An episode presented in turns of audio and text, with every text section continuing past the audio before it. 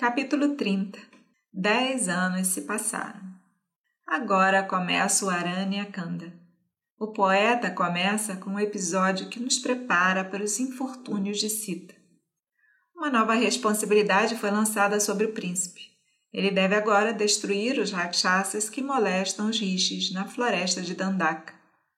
Um medo surgiu no coração de Sita, como uma sombra lançada pelos eventos por vir.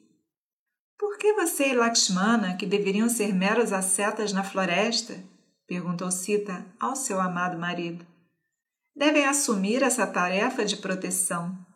Você veio aqui para cumprir uma promessa do, do falecido rei. O dever de proteger os rishis pertence ao governante que está de fato reinando. Não é para você, engajado em penitência, proteger os rishis. Matar, exceto em legítima defesa, é o oposto ao voto da vida ascética. Mas você precipitadamente prometeu proteção, proteção para os rixes. E eu me pergunto, onde isso vai nos levar?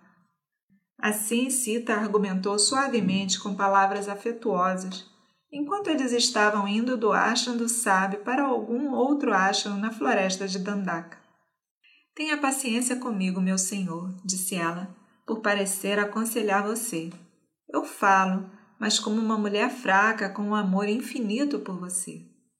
Você sabe o que é Dharma.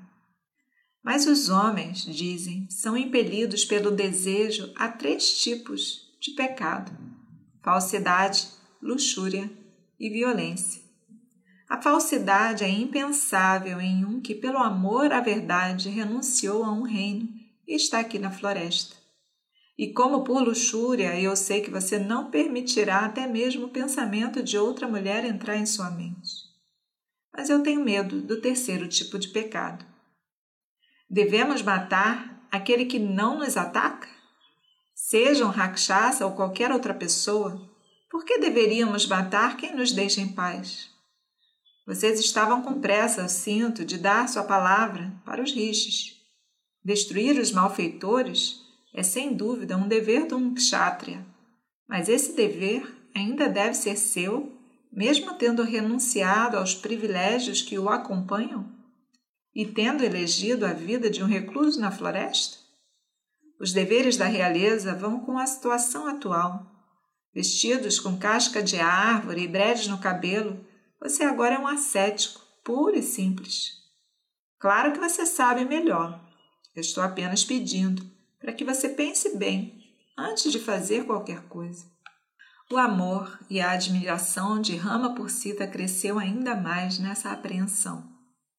Na verdade, meu amor, disse ele, você fala como uma verdadeira filha de Janaka. Mas Sita, você não disse uma vez que as armas dos kshatriyas são para proteger os outros? Quando pessoas indefesas sofrem perseguição, poderia um kshatriya sentar quieto? Quando viemos aqui, os sábios queixaram-se de seus sofrimentos e suplicaram nossa proteção. Eles não conseguem suportar as crueldades dos rakshasas e olham para eles como que olham para eles como se fossem carne e destroem seus eremitérios. Eles nos mostraram uma grande pilha de ossos do que foi feito, não foi? Você é o filho do rei, disseram eles. Nossos problemas vão terminar agora, como a escuridão antes do sol nascente. Você é o nosso único refúgio. Poderíamos nós, príncipes, ouvir esse apelo lamentável e abster-nos de ajudá-los? Cada kshatriya, todos nós temos que cumprir nosso dever, não o rei sozinho. Você, é claro, está apreensiva por minha segurança mesmo concordando com as suas palavras, eu dei a minha palavra e não posso voltar atrás. Eles disseram: Você é o nosso refúgio. E eu dei a minha palavra que iria protegê-los. Uma promessa assim não pode ser retirada. O que eu falei agora não pode ser desdito. Você e eu devemos trilhar juntos o caminho do Dharma. Como podemos divergir? Falando assim, eles seguiram o longo caminho da floresta. Essa conversa ocorre no poema como uma nuvem que precede a tempestade. É a criação artística de uma mudança na atmosfera e não um lançamento aleatório de versos fáceis. Por dez anos, Rama, Lakshmana e Sita viveram calmamente entre os rishis, na grande floresta de Dandaka. Haviam vários ashrams onde rishis praticavam suas austeridades e viviam suas vidas de abnegação. Os príncipes passaram um mês em um ashram, três meses em um segundo, talvez um ano em um terceiro, como visitantes bem-vindos e felizes. A floresta era indescritivelmente linda, com veados e bisões, javalis e elefantes. Os pássaros, as árvores, as trepadeiras, os lírios azuis, todos viviam novamente na beleza da poesia de Valmiki. Rama ficou muito feliz nesses dez anos. A alegria de estar na presença de grandes e sagrados homens somou à sua alegria de estar na companhia calma de Lakshmana e Sita. Esses dez anos, contados, são contados em um pequeno capítulo. O tempo gasto com felicidade parece curto e não precisa de muito registro.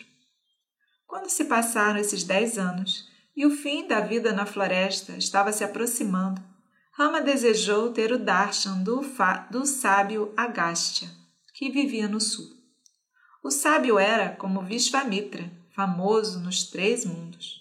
Costumava-se dizer que toda a sabedoria e o mérito espiritual entre os Himalaias e os Víndias fossem colocados numa balança e Agastya do outro lado, a escala cairia com o seu peso.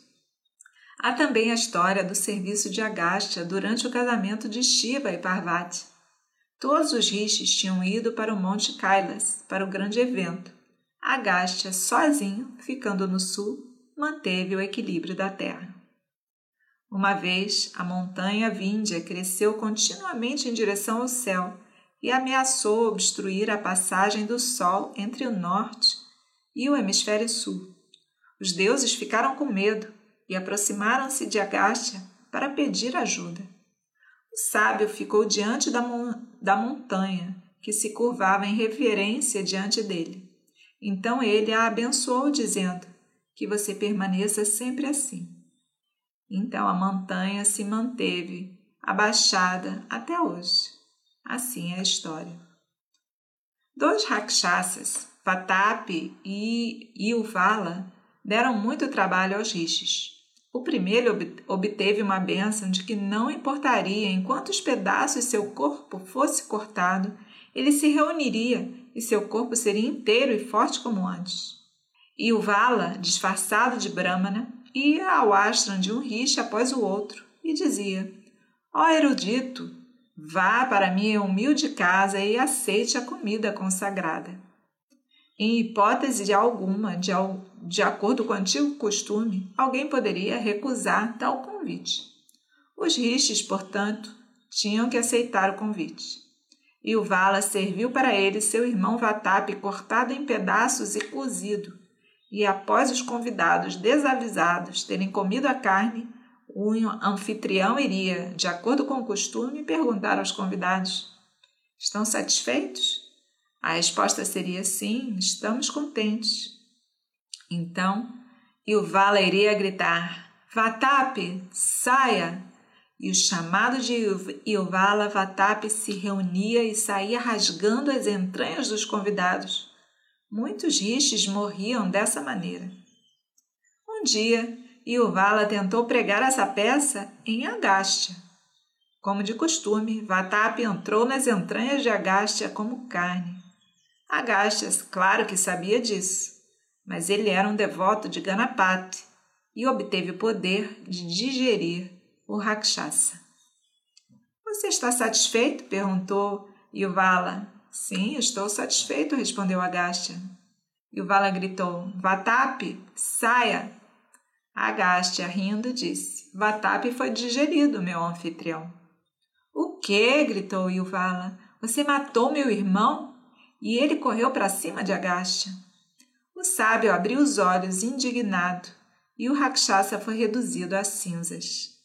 Depois disso, nenhum Rakshasa se aproximava de Agastya e ele protegia os outros sábios também. Rama foi primeiro ao ashram do irmão mais novo de Agastya e obteve suas bênçãos antes de visitar o próprio Agastya.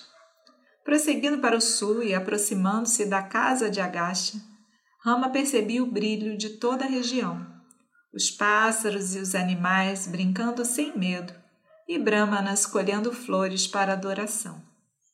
Ele disse a Lakshmana para ir na frente e anunciá-lo ao sábio.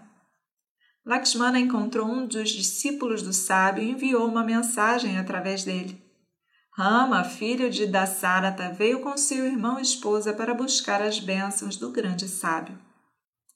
Agastya deu as boas-vindas aos príncipes. Ele disse: Ouvi dizer que você veio morar em Chitrakuta e eu estava aguardando a sua visita. O fim de seu exílio está se aproximando. Fique aqui durante o que se resta dele esse lugar é livre do medo de Rakshasa.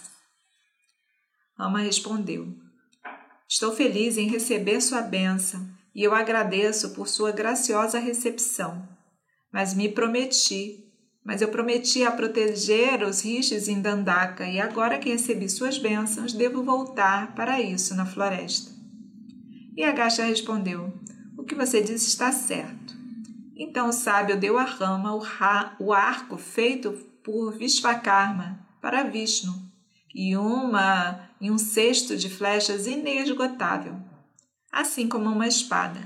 Ele o abençoou dizendo: Rama, destrua os rakshasas com essas armas que outrora Vishnu me deu. Agasha aconselhou o príncipe a passar o resto de seu exílio em Panchavati. Que Deus te abençoe, ó príncipe disse Agastya. Cuide bem de Sita, que por amor por você se submeteu alegremente a dificuldades para as quais ela não nasceu nem tinha costume. As mulheres gostam por natureza de conforto e são avessas ao sofrimento, mas essa fraqueza não é encontrada em Sita. Ela é como Arundhati. Onde quer que você esteja, Rama, com Lakshmana e Sita ao seu lado, o local será preenchido com beleza. Mas Panchavati é, um, é em si um belo local e Sita vai adorar morar lá, segura na proteção de vocês dois. Frutas e raízes existem em abundância. Fica ali na margem do Godavari. O período de seu exílio está chegando ao fim. Você irá, em breve, cumprir a palavra empenhada de seu pai. Como Yayati, Dasarata é servido por seu filho mais velho.